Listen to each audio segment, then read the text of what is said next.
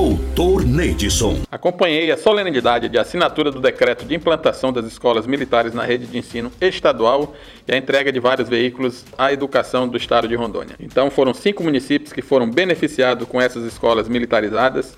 Dentre elas nós temos aí o município de Guajeramirim, na qual a escola Alquindar Brasil de Arouca vai ser beneficiada já com esse decreto que foi assinado pelo nosso governador Coronel Marcos Rocha, atendendo aí os anseios da nossa população.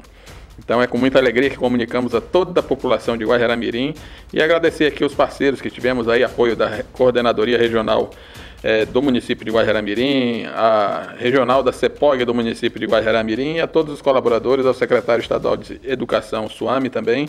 Então nós estamos comunicando aí a toda a população que já vai ser uma realidade e já está aberto o edital para convocar também os militares da reserva para trabalharem nesse projeto. Doutor Neidson, um deputado em ação.